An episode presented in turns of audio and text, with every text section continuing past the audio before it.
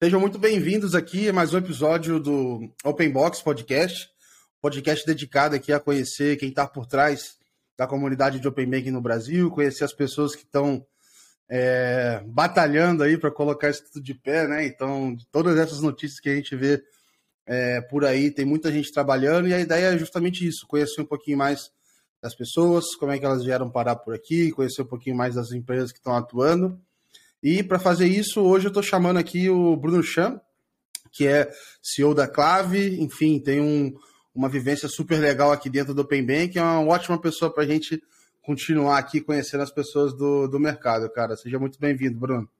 Obrigado, Gabriel. É prazer aí para todo mundo. E, cara, tô animado para conversar aqui de, de, diversas coisas aí de Open Bank. Eu tô nesse mundo aí há quase três, quatro anos. Né? E isso no Brasil é bastante tempo para estar tá dentro de Open Banking. Então estou bem animado aí, vamos lá. Boa, boa, exato, cara. É. Pensar que é um mercado que pô, nasceu, na prática, ele nasceu quase um ano, né? Então vocês já estão olhando isso já há um super tempo, não tenho dúvida que vai ser bacana, cara. E acho que, pô, Bruno, seria legal contar um pouco da tua história, cara. Da onde que você vem, como é que você veio parar aqui, saber um pouquinho antes do Open Banking, como é que era um pouquinho da tua vida aí, cara. Então, Gabriel, eu sou, sou de Campinas, né? Eu tô aqui em São Paulo agora, mas eu sou de Campinas, interior de São Paulo. É, cresci lá, né? Dos, até os 18 anos eu morei em Campinas. E só que eu tenho descendência chinesa, né? Eu tenho a parte da família do meu pai é chinesa e da minha mãe ela é italiana, portuguesa. E eu sempre tive muito muita proximidade do mundo chinês, né? Então, de toda a cultura, de toda a parte de, de economia, do que tem acontecido nos últimos anos. E quando eu me formei aqui da, do, do colegial no Brasil, é, eu sempre tive intenções de ir para a China, pelo menos passar um tempo.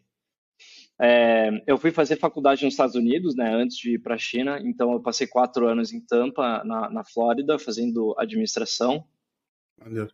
E depois que eu me formei, eu decidi que era o momento de ir para a China, conhecer o país, conhecer a cultura de perto mesmo. É, e isso foi final de 2010. Então, no final de 2010, me mudei para Xangai.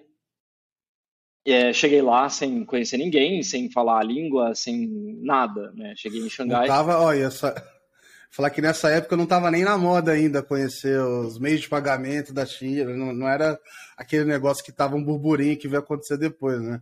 É, então, na época que eu cheguei, eu cheguei com aquele, com aquele Motorola Razr que, que abria e fechava assim, sabe? Eu lembro, lembro, lembro, lembro. Naquela época era muito novo, assim, smartphone, e, e até eu tive um BlackBerry durante alguns anos ainda de China, até que em 2012, 2013 começou a, a realmente ter essa, esse crescimento de utilização de smartphone é, e todas as aplicações que vêm em cima dessa infraestrutura, né? Então, uhum. é, eu acho que minha época de China foi bastante curiosa, porque eu, eu cheguei lá é, final de 2010, fiquei até 2019, então fiquei bastante tempo, e, e eu vivenciei toda essa parte de pré-smartphone, pré-super app, como WeChat, Alipay, uh, etc. Pré-QR Code.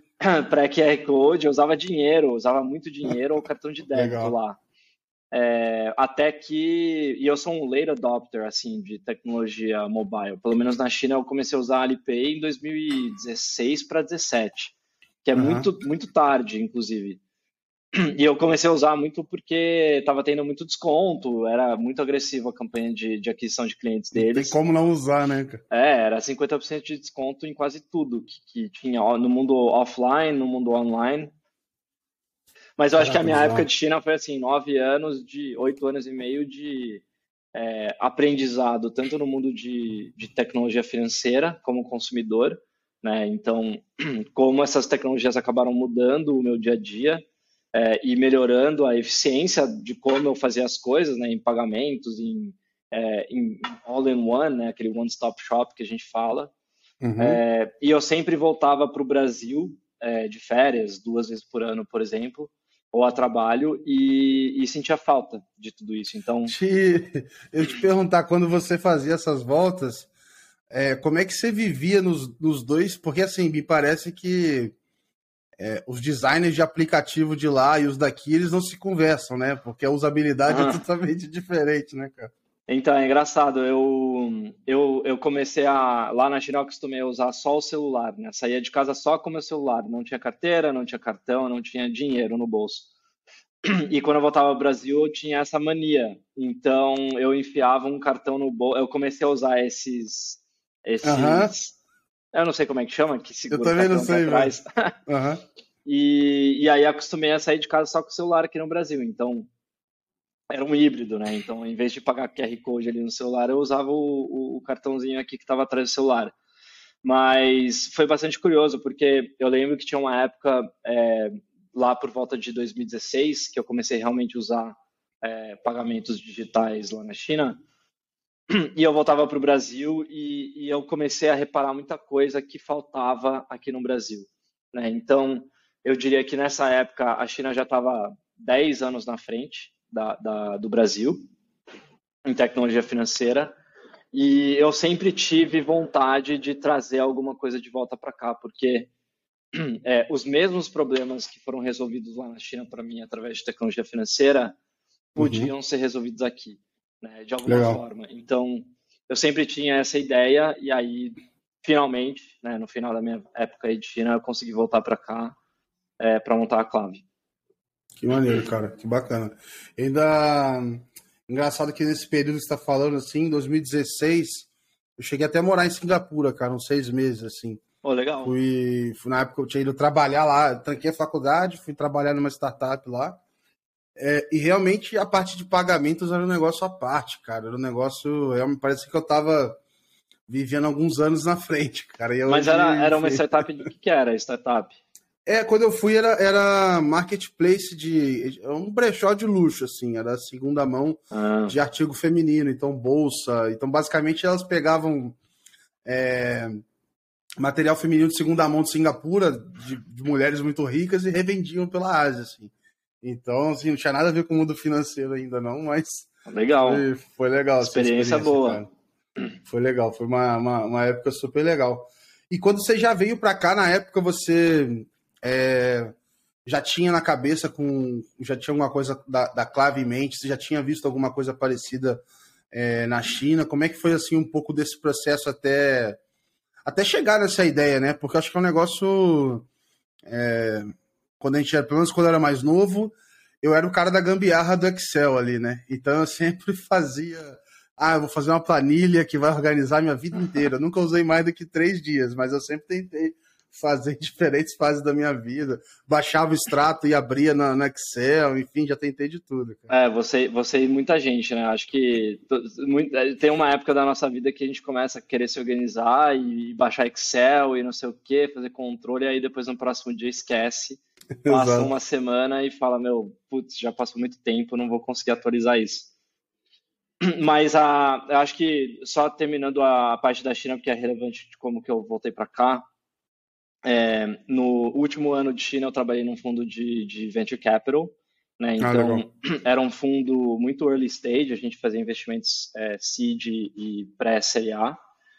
É, e a gente focava muito em. Era um fundo chinês que fazia investimentos lá, mas a gente também começou a focar em países emergentes, né, em emerging markets. Então, o Brasil era meu foco, e, e foi aí que eu comecei a realmente é, olhar é, modelos de negócios e fintechs é, com olhos de, de VC é, e, e, olhar modelos mesmo e como que essas plataformas cresceram, escalaram e, e onde estava a oportunidade é, e depois desse um ano de, de venture capital, eu, eu, decidi sair do VC junto com um, uma pessoa que eu conheci lá, que hoje é meu co-founder, que chama Stone. É, eu decidi, decidi, sair do fundo com funding do, do fundo para montar uma startup aqui no Brasil. É, Pô, então já, já, já saiu com o cheque. Já, já, já começamos bem, já começamos bem. Boa, é uma história boa. legal, assim, é, não é todo mundo que tem essa oportunidade, eu sou muito uhum. grato por, por tudo isso. Legal. E, mas a ideia inicial não era o, o, que a Clave é hoje. Né? Hoje a Clave atua no B2B, com Open Banking, a gente vai falar um pouco disso daqui a pouco. Mas a ideia inicial era é, ajudar pessoas aqui no Brasil com uma plataforma de gestão financeira onde os consumidores pudessem automaticamente é, conectar suas contas bancárias, é, fazer uma agregação de contas ali dentro do app, que se chama CrediGo, é, e, e, começar a não só olhar o passado, né, onde eu gastei meu dinheiro, ah, gastei muito ontem à noite, isso é legal, mas eu acho que não é o mais importante. O mais importante é olhar para frente e você falar legal. assim, ajudar o consumidor a entender que o seu cash flow nos próximos 30 dias ou qualquer período que você quiser determinar no futuro, você tem tanto dinheiro para pagar tantas contas. E a Credigo ajudava você a fazer essa gestão automática, com lembretes, e até é, importava toda essa informação financeira que tinha nas suas contas bancárias para te lembrar, olha, a fatura do seu cartão vence tal dia, você uhum. tem ou não tem saldo para pagar isso, você pode até conectar seu e-mail dentro do, do app para a gente ler os boletos que chegam no seu e-mail e automaticamente popular essa informação oh, dentro do app. Então foi assim que a gente começou. E, e você até perguntou da onde que veio a ideia, né? O meu sócio, o meu co-founder, ele era diretor de operações de um, um aplicativo parecido lá na China. É, era um unicórnio na época, ainda é. Né? Hoje é listado em, em Hong Kong. Mas Legal, ele, ele já tinha essa, essa bagagem, esse conhecimento de como fazer um aplicativo desses, monetizar, etc. Então a gente se juntou e falou, meu, vamos Animal. nesse caminho. E na época já ouviu falar, já havia falado a palavra Open Banking? Que ano que era isso aí? Ou ainda não tinham batizado? Então, isso era meio para o final de 2018, né? Que a uhum. gente estava bolando a ideia da, da CreditGo e, e tentando produtizar ele é, versão inicial. Nessa época, se falava muito pouco, assim, de Open Banking. É, o que a gente fazia na época era é, o, o, caminho de Open Banking, né, que é facilitar o compartilhamento de dados financeiros, mas ainda não tinha nada é, tangível, assim. É, e uhum. falava um pouco de regulamentação, mas ninguém sabia o que era, ninguém sabia explicar. E aí, uhum. em 2019, assim que começou realmente o, o Banco Central regular e, e empurrar para frente, né, desenhar tudo isso, foi, acho que foi mais para o meio de 2019 que a gente realmente começou a Legal. ouvir de Open Banking. E como é que foi assim, cara, no começo, talvez aqui no Brasil? Pedir pra galera aí, coloca aí teu usuário e senha que eu vou pegar as suas informações assim. Olha, é, é, é interessante, assim, quando a gente começou a CredGo, é, essa era a ideia, né? Assim, desde o começo a gente sempre se preocupou com segurança e, e da informação e todo o armazenamento desses dados, como que a gente ia tratar a informação, mas existia muita resistência do consumidor para compartilhar essa informação. Até uhum. porque é, naquela época tinham poucos players fazendo isso, né? E, e nessa época, assim, a Credigo acho que foi uma das primeiras é, a realmente criar tecnologia para poder compartilhar dados dessa forma. Então existia pouco, pouco conhecimento do lado do consumidor de como quão seguro era isso, que que eu, como que eu faço, que, qual que é a diferença da minha senha de login para minha senha transacional, né? Então uhum. a gente realmente, no final das contas, a gente media muito conversão, né? quantas pessoas estavam dispostas a, a compartilhar. De lá para cá, eu diria que assim a conversão cresceu em 10 vezes. É, legal, o número de legal. pessoas que estão dispostas a, a se deparar com uma página, assim, tipo, compartilhe sua senha bancária. É, antigamente quase ninguém compartilhava, hoje eu diria que a maioria já está disposta a compartilhar. Legal, cara, legal. Fico imaginando assim nesse começo é, e curioso assim, talvez sei lá, como é que foi os primeiros primeiro acesso? Imagino que vocês devam ter estourado a champanhe aí, o primeiro que deu certo ali e tal, porque, vamos dizer assim, hoje já é um conceito internalizado na cabeça tanto de quem é dono da informação, quem está buscando e etc. Mas naquela época não, né? Você chegar lá e bater na porta do Itaú e puxar os dados e tal, como é que era esse começo, como é que era essa relação e tal? É, a, a tecnologia ela vai evoluindo, né? Hoje, tudo que a gente cria, de, usa de tecnologia para captura de dados é muito diferente do que a gente tinha naquela época. Naquela época era muito mais. A gente é... fala naquela época, são quatro anos e como é que evolui rápido, né, cara? É, então, as coisas vão andando, mas naquela época a gente era muito. Estava aprendendo, né? Todo mundo passa por uma curva de aprendizado. É, as conexões eram não eram estáveis, as conexões às vezes caíam, né? Demorava. Então, para o usuário era pior ainda, ele tentava conectar e dava erro. E, e aí uhum. o sentimento é que alguma coisa está errada, acabei de dar minha senha, mas de lá, assim, o que a gente criou é, na CrediGo e a, a, velocidade que a gente evoluiu, tanto na tecnologia quanto na parte de UX e, e comunicação, produto, etc., foi bastante rápido. Então, é, eu acho que, olhando para trás, é, a gente teve muito sucesso, especialmente porque a gente estava muito próximo do consumidor. Né? Hoje, a Clave no B2B, ela, ela atua com empresas, mas todo, todo aprendizado que a gente tem hoje veio é, de quando a gente trabalhava com o consumidor, que me dava feedback ali dentro do app, postava informação na, no Play Store, na App Store, é, mandava e-mail, a gente tinha muita entrevista, a gente tinha muito, muita campanha junto com os clientes para entender exatamente como, como que a gente podia melhorar o nosso produto, uhum. que no final das contas, sendo o B2B, o seu produto afeta o B2C. Né? Então, então você precisa passar por essa etapa de aprendizado junto consumidor final. Legal. E como é que era, curioso, assim, uma vez que vocês foram conectando, jogado os dados todos para dentro, assim, como é que era o processo até devolver isso para o cliente, né? Mostrar ali na tela, porque, cara, eu não entendo o extrato que eu leio, né? Imagina você pegar um monte de extrato, enfim, uhum. puxar isso é, para ver. Isso é, isso é, isso é, é curioso, porque aqui no Brasil não existe um padrão de, de transações bancárias entre as é, instituições. A, a, literal, né? Que é aquela a descrição da, da, transação ali. Se eu gente... for no, no, no, mercado aqui do lado, no, numa lojinha aqui do lado de casa e passar é, a mesma loja, a mesma compra em sete bancos diferentes, essa descrição vai vir diferente né, para todas sim, elas. Sim.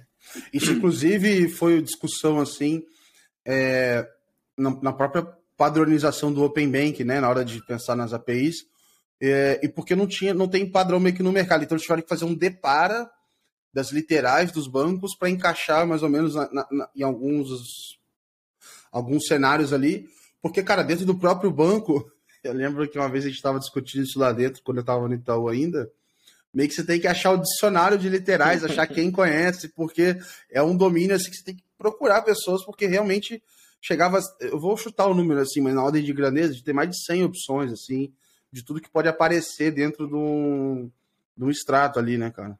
É, então, isso é, isso é a, o porquê disso tudo é que o sistema brasileiro, financeiro brasileiro, tem um legado é, de muitas décadas e tudo isso foi o que a gente vê hoje é uma construção de muito tempo, né? E, e com certeza a evolução disso não foi otimizada para o Open Banking hoje. Então, as exato, transações acabam sendo uma bagunça.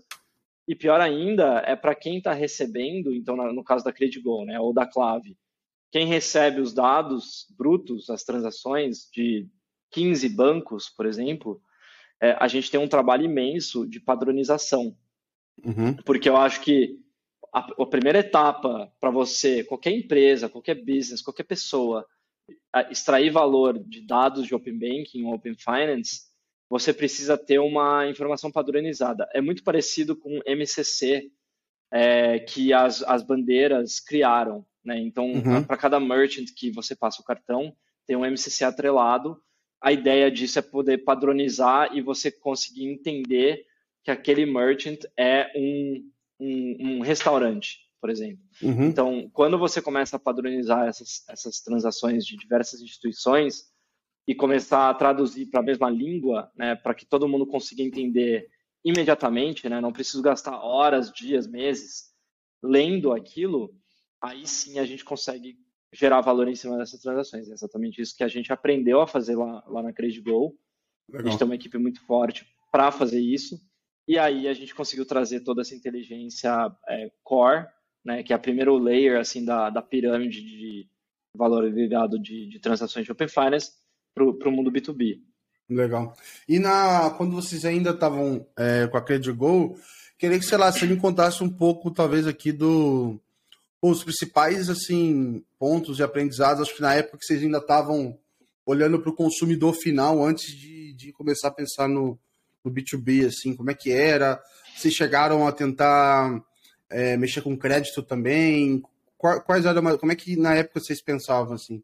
É, acho que todo empreendedor, quando começa uma jornada, é, acha que está certo do jeito dele. Né? A gente tem um viés e fala, nossa, vamos fazer desse jeito que vai ficar legal. Aí você faz e só toma pancada. Né? Então, a gente aprendeu muito dessa forma no, no, no B2C. E é, e é, legal, é curioso porque o B2C é, é, um volume de pessoas muito maior do que no B2B. No B2B você tem algumas empresas ali, mas no B2C são centenas de milhares de consumidores uhum. te dando feedback o tempo todo. É, uma das coisas que a gente acho que a gente aprendeu duas coisas muito bem na, na CredGo. A primeira é como é, ouvir o que o mercado precisa, seja do consumidor ou do, das empresas, e conseguir tirar tudo que a gente é, é, é, tirar aquela armadura que a gente cria e falar, meu, me fala o que, que eu preciso fazer, o que, que o mercado precisa, que eu vou uhum. construir. É, eu não sei tudo, especialmente nesse mundo novo de Open Banking, Open Finance, a gente tem que ser humilde para poder ouvir feedback e criar produtos. Essa é a primeira coisa. A segunda coisa uhum. não foi nem na parte de crédito, foi muito mais na parte de é, entendimento de, de comunicação com as pessoas. E não comunicação em troca de mensagens, na comunicação de produto mesmo. Porque é, a gente foi lançando vários features dentro da, do app ao longo do tempo. Uhum. E toda vez que a gente lançava um feature novo, a gente tinha o trabalho de fazer um estudo, né, criar o produto, lançar o produto, ouvir feedback e, e ir melhorando esse produto. Então, a gente comunicava com centenas de milhares de pessoas ao mesmo tempo, com cada versão e iteração do produto que a gente lançava. Então, a gente aprendeu muito a. Vocês tinham uma nota alta pra caramba, né, na, na, nas histórias. Ah, a, né? gente, é, a gente tinha uma nota. Olha, o app tá parado desde 2019. Ele existe ainda, a CrediGo. Mas uhum. naquela época, acho que a nota era 4.8, 4.7 que é muito Não. alta para um aplicativo de, de, conexão automática que pede sua, sua, sua senha bancária, né? Então a Sim. gente é muito orgulhoso disso e, e, acho que grande parte desse sucesso foi, foi dessas duas coisas que eu acabei de mencionar. Legal, cara. Pô, parabéns, é animal assim porque, enfim, vai aumentando a complexidade, aí você vai pensando nos clientes, cada um usa aquilo de um jeito.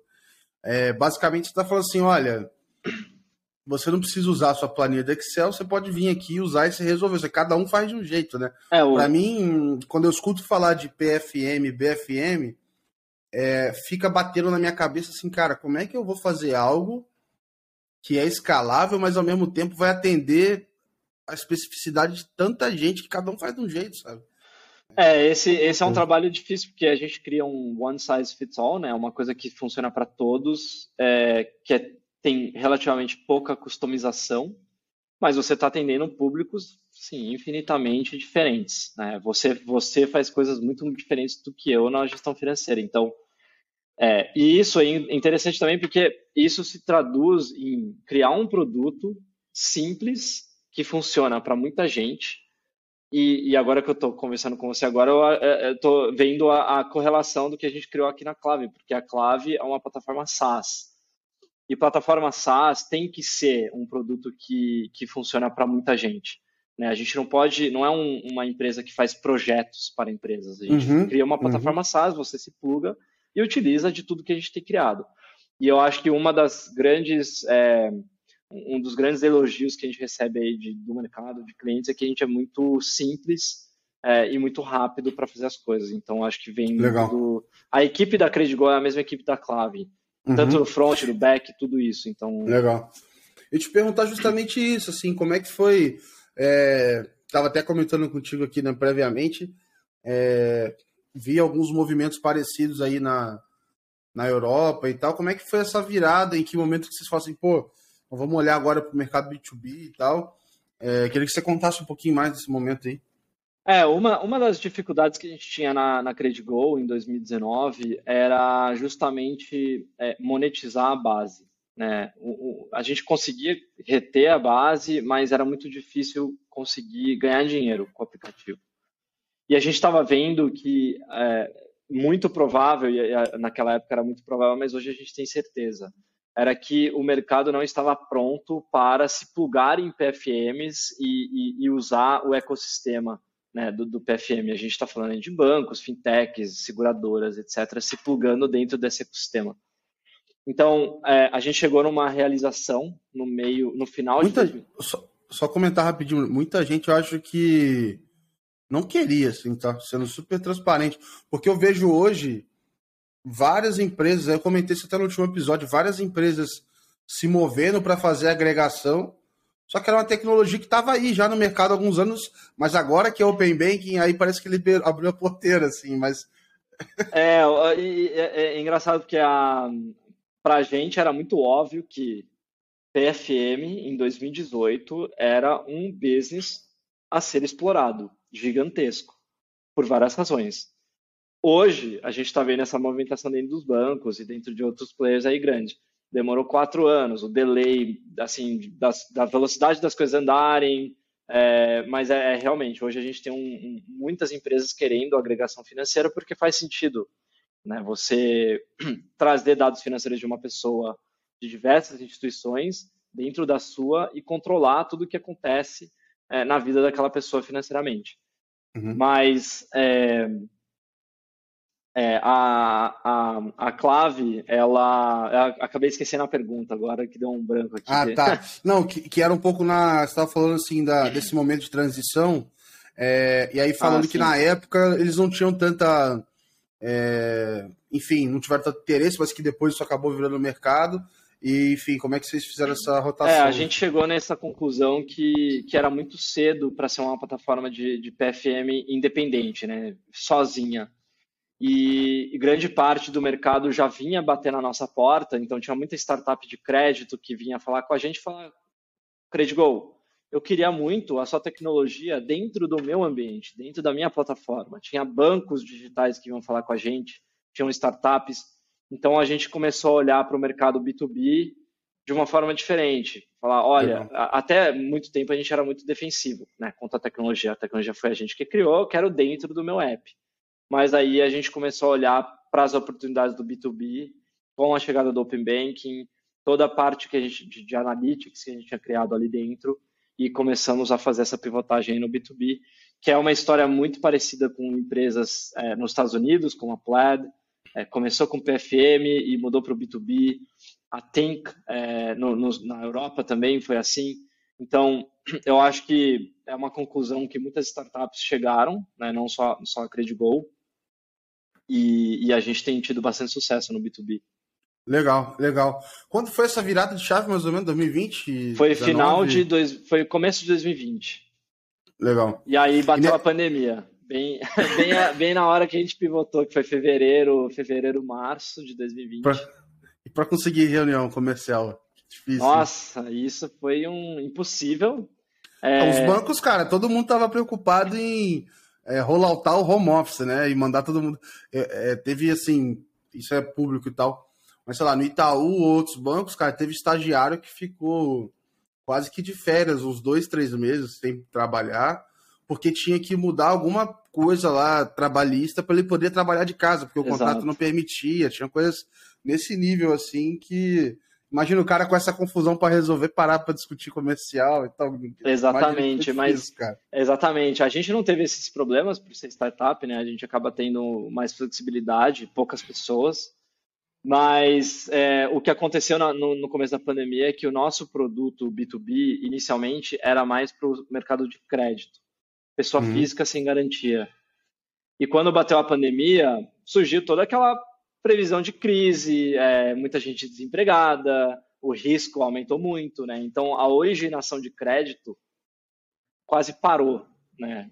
Para as startups. E a contratação de novos serviços, que é uma coisa nova, o que a Clave estava fazendo, era inexistente.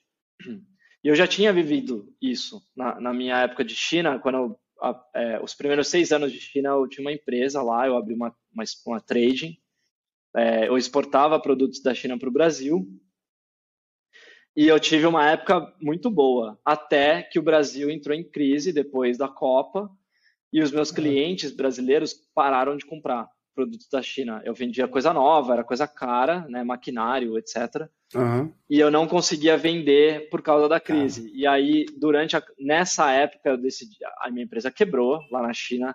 Eu fui fazer um MBA, etc. Mas na época de Clave foi muito parecido com esse momento de o mercado está em crise, a gente tem que ou pivotar, ou criar produtos melhores, é, ou a gente vai morrer. Então, a gente passou aí bastante parte de 2020 ralando, sobrevivendo, para produtizar e chegar em 2021 com toda a força que a gente chegou aí ano passado. Caraca, cara, punk. Imagino.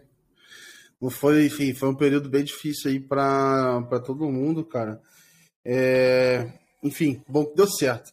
Eu queria até, é, entrando um pouco nessa fase assim, é, entender assim, pô, vocês, por onde vocês resolveram começar, o que, que vocês imaginaram de produto, e sendo super transparente, cara, é, de tudo que eu estudei de Open Banking, lendo coisa lá fora e tal, eu vejo que muita gente se posiciona, principalmente lá fora, aqui no Brasil ainda é um mercado relativamente pequeno, mas tem muito enabler lá fora, né? Então, pessoas que têm a tecnologia de Open Banking e muita gente fala que faz a, a, a enfim, ah, eu, eu, tenho agregação, eu tenho inteligência de dados, etc. E olhando de fora fica até difícil distinguir um pouco um produto do outro quando eles se posicionam, sabe?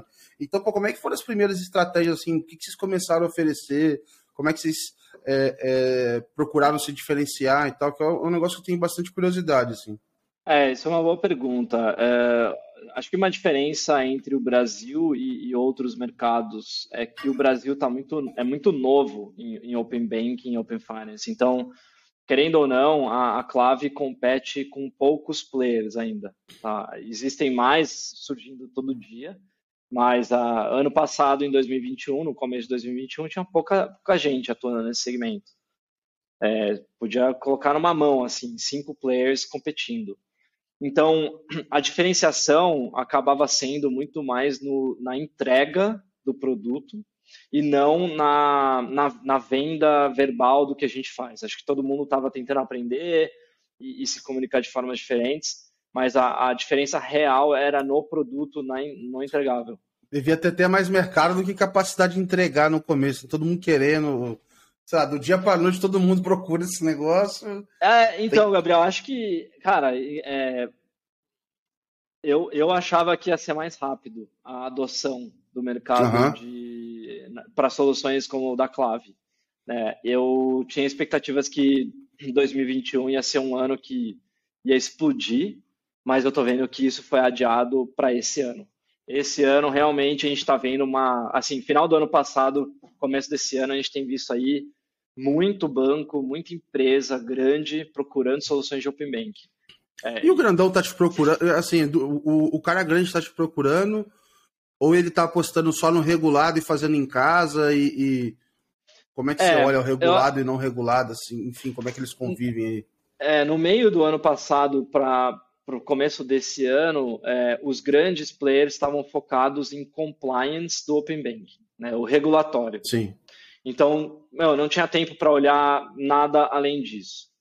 Depois que eles viraram compliance, eles começaram a coletar alguns dados, transmitir alguns dados e tal. E aí começaram a entender que, meu, como é que eu vou mexer com essa informação financeira aqui? Né? Eu não, eu preciso produtizar. Né? Quem vai ganhar no Open Banking ou no Open Finance não é quem tem dados, é quem consegue produtizar em cima dos dados. Então agora que a gente está final de março, as pessoas, os bancos é, e os grandes players estão olhando para esses dados que eles estão coletando e falando assim, meu, vamos achar alguém que acelere o nosso processo de produtização. Legal. O, o que está acontecendo aqui no, o que a gente fala aqui na Clave é que a gente é uma plataforma SaaS de Open Finance que acelera é, o processo de qualquer empresa é, criar produtos é, em cima do Open Finance. Antigamente, eu vou fazer um paralelo aqui. Antigamente, é, antes da AWS, se você é uma empresa e você quer criar tecnologia, você precisa meu, ir atrás de servidor, você precisa contratar isso, contratar equipe, fazer toda a parte de integração. Quantos meses você gasta para fazer toda essa integração antes de criar produto? Né? Uhum. Com a AWS, isso aí é plug and play. Meu, plugou, pagou e vou criar produtos day one a Clave é mais ou menos esse, essa plataforma que uhum. no primeiro dia, cara, se pluga na Clave, você já tem toda a parte de analytics, já tem toda a parte de aplicações ali de PFM, white label, etc. É, não uhum. se preocupa com isso, bota seu time para dar crédito, porque você sabe fazer isso, uh, etc. Então, é mais ou menos aí que a gente tá, né, no, no, no segmento como uma infraestrutura. É um dos diferenciais, você até mencionou qual o diferencial da, da Clave, acho que essa facilidade de plug and play e, e diferentes módulos que você pode usar do Open Legal. Finance agora é uma coisa que acho que ninguém além da Clave tem oferecido. Boa, cara. E, e é um negócio que realmente, cara, é, quando você fala assim, ah, a gente está oferecendo um, um SaaS aqui, agora está falando de plug and play, etc. É, coisa que realmente há quatro anos eu não sei se o mercado estava preparado para empresas onde o produto é uma API, né? É, é, ele vai consumir uma inteligência ou dados através de uma API, né? Então, mudou muito até as discussões que a gente tem, o perfil de profissionais também, enfim, acho que está sendo um movimento bem legal, assim, cara. É, eu estou surpreso até com. É, eu, eu, esperava que os, os, é, os participantes do Open Banking fossem chegar até a Clave ou outros aí para achar soluções, especialmente para criar produtos, né? Mas eu estou muito surpreso que fora desse mundo é, de participantes existem outros players muito grandes que estão procurando inovações através de Open Finance. Né? Uhum, então, indo uhum. atrás proativamente, não é porque existe uma regulamentação empurrando eles, mas é justamente porque eles enxergaram uma oportunidade é, de é, dar um passo na frente, né? largar na frente de todo mundo e começar a usar essas soluções hoje, aprender durante os próximos anos, para que daqui dois, três anos você tenha uma, um produto, um killer product aí que vai alavancar o Open Finance e, e, liderar essa, essa inovação aqui no Brasil. Bom, então acho que assim, só para dar um contexto aqui, enfim, é, para quem está ouvindo aqui a gente, é falar, né, a gente fala do Open Banking regulado ou não regulado, não sei como é que se chama aí, mas é, eu tenho uma certa curiosidade de saber como é que vocês veem assim a existência dos dois, a coexistência, é, o que, que vocês não sei se vocês têm ofertas, alguma, vocês pensam no regulado também, como é que vocês pensam que isso convive, ou se não convive, enfim, queria entender um pouco da tua visão, assim. É, eu, eu definiria dessa forma. Open Banking é só existe um Open Banking, que é o regulado, tá? Que é onde é, o Banco Central tem, tem é, empurrado as, as quatro fases, é, os participantes fazem parte disso e tem as APIs ali. Tem algo além disso que eu chamo de Open Finance. Né? Open Finance é qualquer player do mercado pode usar soluções parecidas com o do Open Banking, mas não sendo participante, né? e até ter informações financeiras de outros segmentos, né? muito maior do que o, o Open Banking. O Open Banking, por definição, o nome é, é banking. Né? Uhum. O finance é muito maior do que isso. Então a Clave hoje atua no Open Finance né? Os dois são complementares, de alguma forma. É, a clave, eu vou dar um exemplo, né? A clave, é, por, por algum tempo, a gente achava que o Open Banking era uma ameaça para o Open Finance da clave. É, por quê? É, vai ter o regulado, o acesso aos dados vai ser compartilhado é, entre instituições, por que, que vão precisar de plataformas como a clave? Isso é uma mentira é muito complementar. Porque hoje a Clave tem, por exemplo, é, modelos híbridos, onde o nosso cliente que participa do Open Banking está pegando dados lá das APIs, é, ao mesmo tempo, ele precisa de outros dados financeiros que não estão nas APIs, eles plugam uhum. a clave ali dentro para fazer essa coleta, é, e ao mesmo tempo, independente de onde o dado vem, ele passa pelo algoritmo da clave de, de analytics e a gente devolve uma inteligência para o cliente, é, tanto dos dados de Open Banking, dados de Open Finance, etc. Então, para a gente, a regulamentação de, de, Open Banking foi extremamente é, positivo. Não Legal. só forçou muitos players a entrarem nesse mundo e aí começarem a entender como que eu uso essa informação, vamos contratar a clave, é, mas também criou oportunidades para fazer modelos híbridos, etc. Vai ter mais gente com a dor de ter o dado e não saber usar, né? Então acaba Exatamente. criando mais demanda aí também, né? E além disso, Gabriel, é, vai ter vão ter já tem alguns players que têm os dados, já estão trabalhando com a gente, por exemplo, e sabem o que fazer com isso. E aí põe muita pressão no resto do mercado que está olhando para esses inovadores e fala, meu, Legal. se eu não acelerar aqui, eu vou ficar para trás. Então eu preciso, preciso ir rápido, né? Legal. Se puder, acho que é até legal o gancho, se você, é, enfim, não precisa citar o nome aqui, se for o caso, mas tiver algum case legal que você gostaria de compartilhar, contar como é que o pessoal está usando, é, é, é, um tema legal também de dividir aqui. Eu tenho, eu tenho, a gente atua em diversos segmentos, né? Tem bancos, tem, eu dividirei em bancos, é, é, birôs é, e fintechs em geral. É, eu, eu, vou dar alguns cases aqui, né, de, de alguns players que a gente trabalha. No mundo de fintech, é, a gente tem um cliente que dá crédito é, para pessoa física, pra, geralmente para pessoas que são é, é, excluídas ou subbancarizadas, né, excluídas uhum. do sistema financeiro. Por que não tem uma renda regular? É, não é aquele CLT que tem um olerite para comprovar renda. Então, uhum. ele oferece crédito rápido é, para essa população, que é quase 40 milhões de brasileiros, usando uh, o, o, plugin ali da Clave para fazer a coleta de dados financeiros dessas pessoas e o Analytics. É, a gente tem trabalhado aí quase um ano com, com essa startup e de lá para cá a gente viu que os caras estão voando agora nessa né, startup é, e estão concedendo mais crédito com menos inadimplência usando dados de, de Open Finance. Então, legal, cara. Uhum. Isso para mim é animal, porque não só a gente vê o nosso cliente tendo sucesso com a nossa solução, mas a gente vê que o consumidor final ali está tendo um benefício, né, que ele não tinha cara, é. antes. É. E para mim, cara, é onde essa história toda se paga, né? No final do dia, é...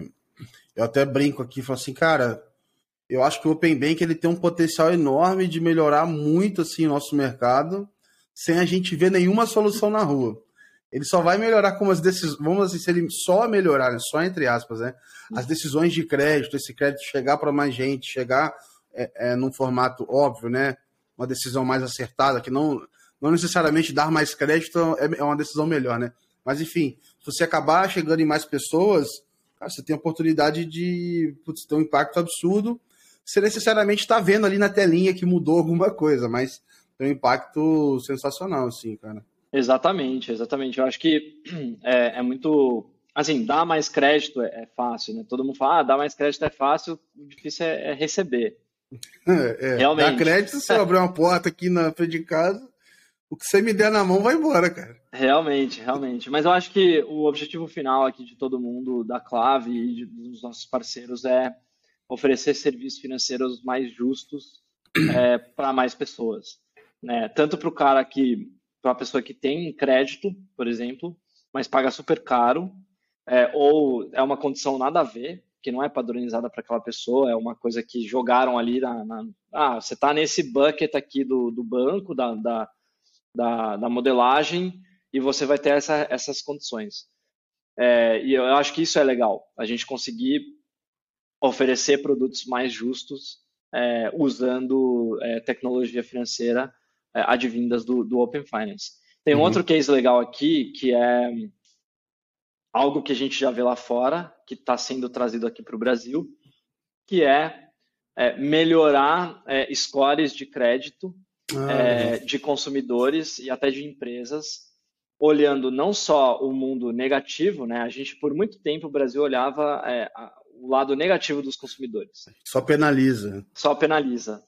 Depois veio a onda de cadastro positivo. Então, o cadastro positivo dava mais visibilidade para informações positivas, mas ainda era muito limitado à fatura de cartão, por exemplo, produtos de crédito que eram contratados. Uhum. Agora, tem empresas aí que, que fazem escoragem de crédito, que estão olhando os dados de Open Finance. Então, se você é um consumidor e quiser melhorar o seu score de crédito, você pode entrar em plataformas hoje, é, compartilhar dados bancários, né, dados financeiros de, de Open Finance com, com solução da Clave.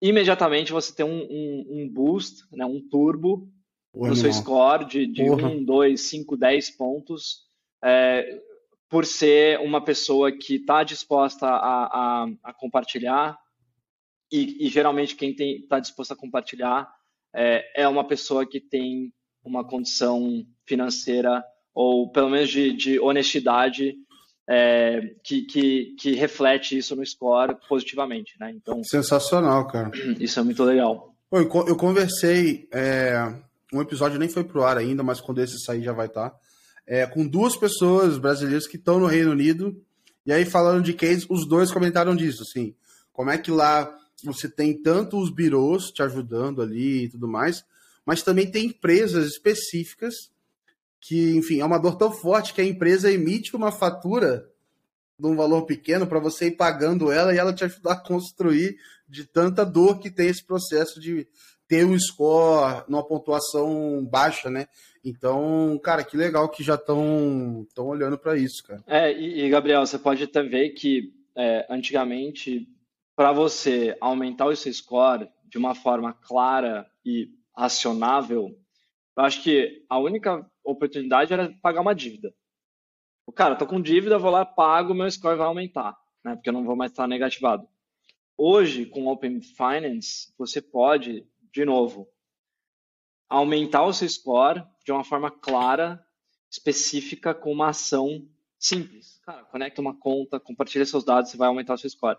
Isso, esse, esse mundo de score é muito black box, né? Uma caixa preta uhum, que ninguém uhum. sabe porque subiu, desceu, ficou, né? E, e agora a gente tem a oportunidade de criar scores, ou pelo menos gamificar isso é, com ações do usuário, especialmente no compartilhamento de dados financeiros, para ele ter controle do, das pontuações da, do aumento ou, ou, ou não do, do score. Legal. É, eu tenho um cartão aqui eu, eu não coloco nada em débito automático, sou meio chato com isso. E eu tenho um cartão que eu não uso muito, mas sei lá, o Uber tá lá, assim. Aí às vezes dá 80 reais assim no mês, eu esqueço a porcaria da hum. fatura. então, assim, se o cara olhar só aquele, pô, ele não vai me dar nenhum real, porque eu atraso às vezes aquilo lá. Mas realmente, se tivesse visão do todo e tal, ia ver que, pô, meu aluguel eu pago em dias, outras coisas eu pago em dia, mas, cara, às vezes eu esqueço o negócio. É, eu que... também, eu já fiquei, eu já fiquei negativado por uma conta de, de, de telefone de um chip é, que eu peguei uma vez que eu esqueci de pagar, enfim. Cara, é, fogo, é fogo, cara. E, e realmente, assim, deveria ser mais fácil você contestar isso. Eu achei legal, num desses cases que eu tava vendo lá do Reino Unido, é, que o comentário era assim: é, quando você por exemplo, você tem lá no teu tá no teu histórico, né? Quem falou para mim foi até a, a, Bianca, assim, que ela, ela mora lá e tal, e ela fala que quando você tem no, no teu histórico de crédito um valor negativo, você pode ir lá, você pode contestar e etc, mas você pode deixar um comentário, cara. Tu pode ter uma parte um pouco mais humana, assim, do tipo, olha, cara, eu esqueci esse cartão aqui, eu não uso, não sei o quê, blá, blá, e passou. Então, eu tô achando legal como é que a gente tá saindo um pouco da era das cavernas aqui, onde a gente penalizava a pessoa o resto da vida porque ela tem um restritivo. Ah, o Bruno tem um restritivo, não importa. Ele atrasou. É. Não importa se é um real, se é um bilhão, tá atrasado, acabou, entendeu?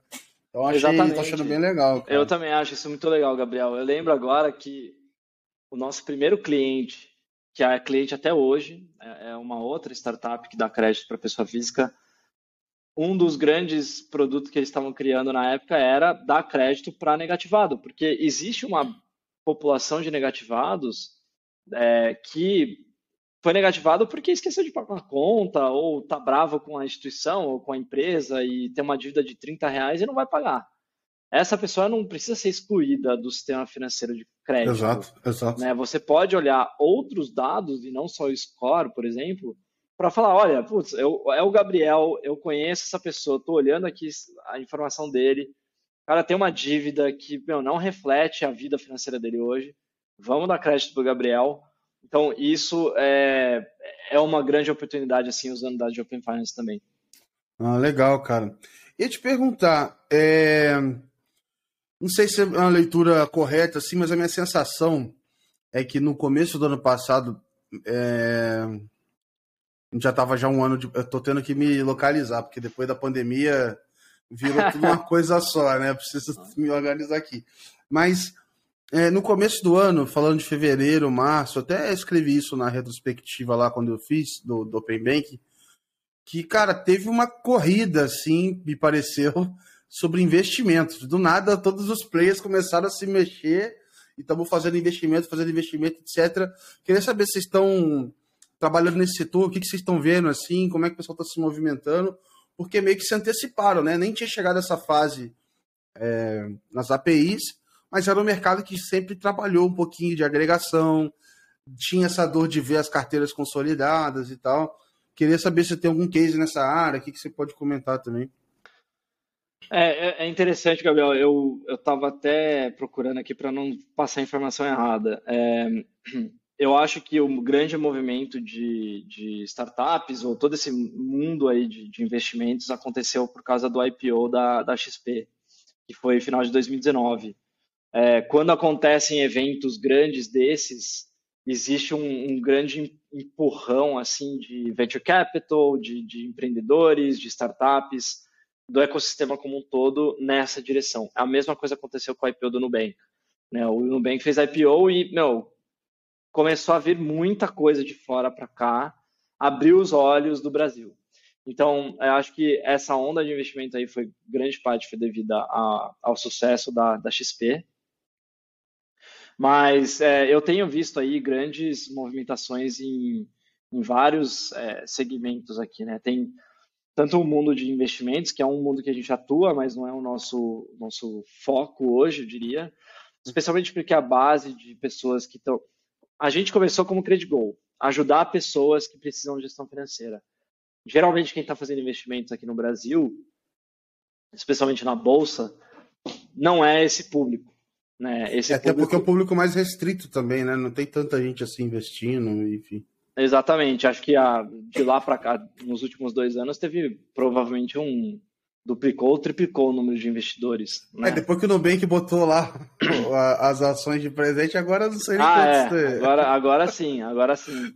Mas até antes disso teve assim um sim. crescimento muito grande, mas ainda assim é um mercado pequeno comparado com, por exemplo, os Estados Unidos. Né? Estados uhum. Unidos, muita gente investe, e aqui no Brasil, muito pouca gente investe ainda. Uhum. Então, o nosso foco sempre foi, até hoje, muito na população que mais precisa de soluções inovadoras de, de, de produtos financeiros, né? Que é a base aqui do meio do Brasil para baixo, que são as pessoas que realmente acabam se enrolando e precisam de, de, de soluções.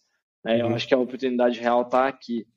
É, e eu acho que esse mundo de investimento é bastante interessante, mas ainda existe um grande caminho aí para para a gente conseguir é, criar produtos inovadores.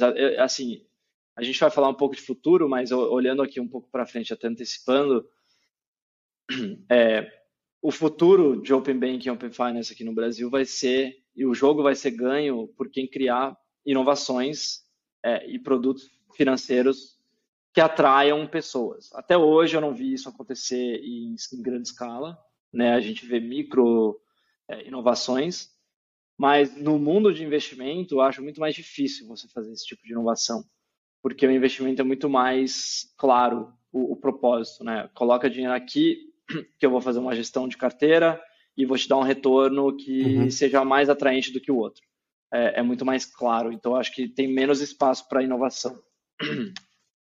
Boa.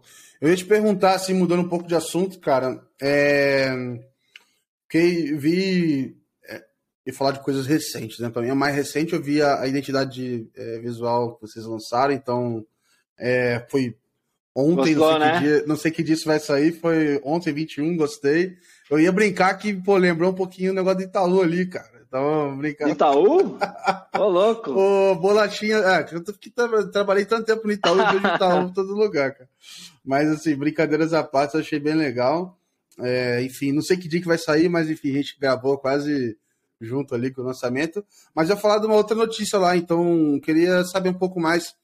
Que eu vi que vocês estavam lá no, no programa de aceleração, né? É, é, é eu queria entender um pouquinho melhor e tal, se contasse aí. É, o, o momento da clave é muito bom. Né? Acho que terminamos o ano passado, assim, extremamente bem em, em todas as métricas, todas as métricas.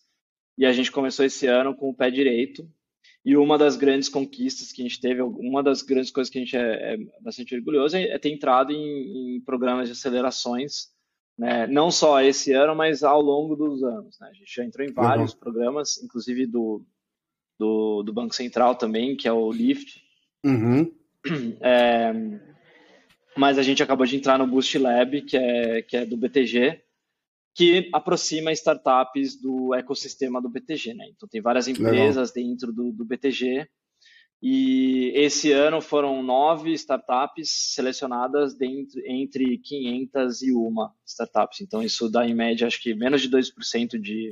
E elas são tudo do, do, da área financeira ou setores diferentes? Então? É, pelo que eu me lembro, não, não são todas do, da área financeira. Acho que tem quatro ou cinco fintechs.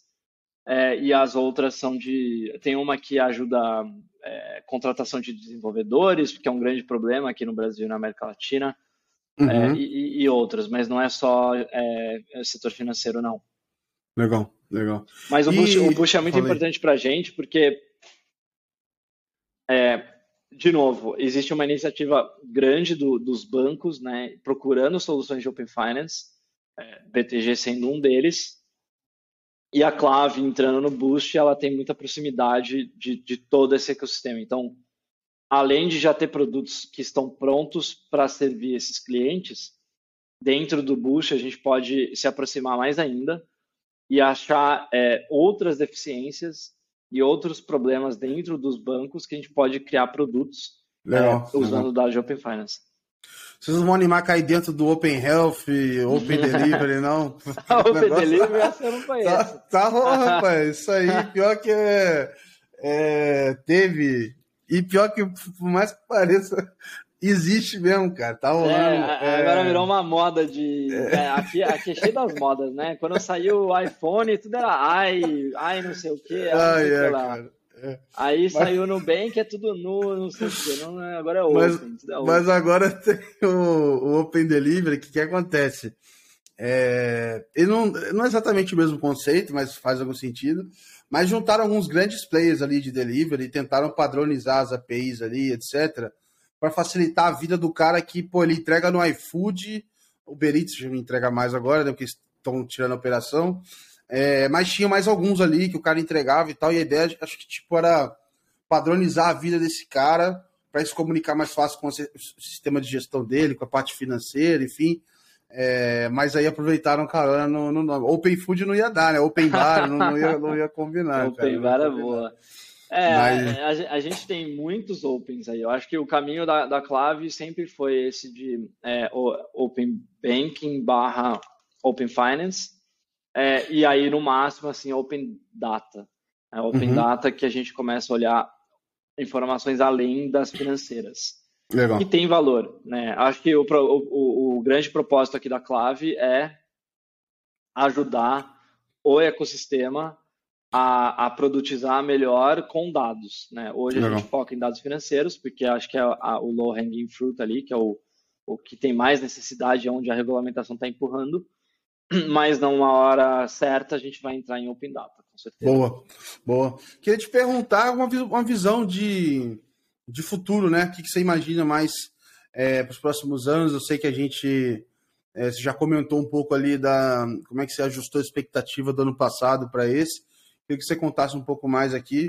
E, cara, pode deixar a previsão aí ousada aí para esse ano. Eu tô forçando aqui todo mundo a dar um palpite aqui, cara para mim é muito claro o que vai acontecer nos próximos 12 meses, vai.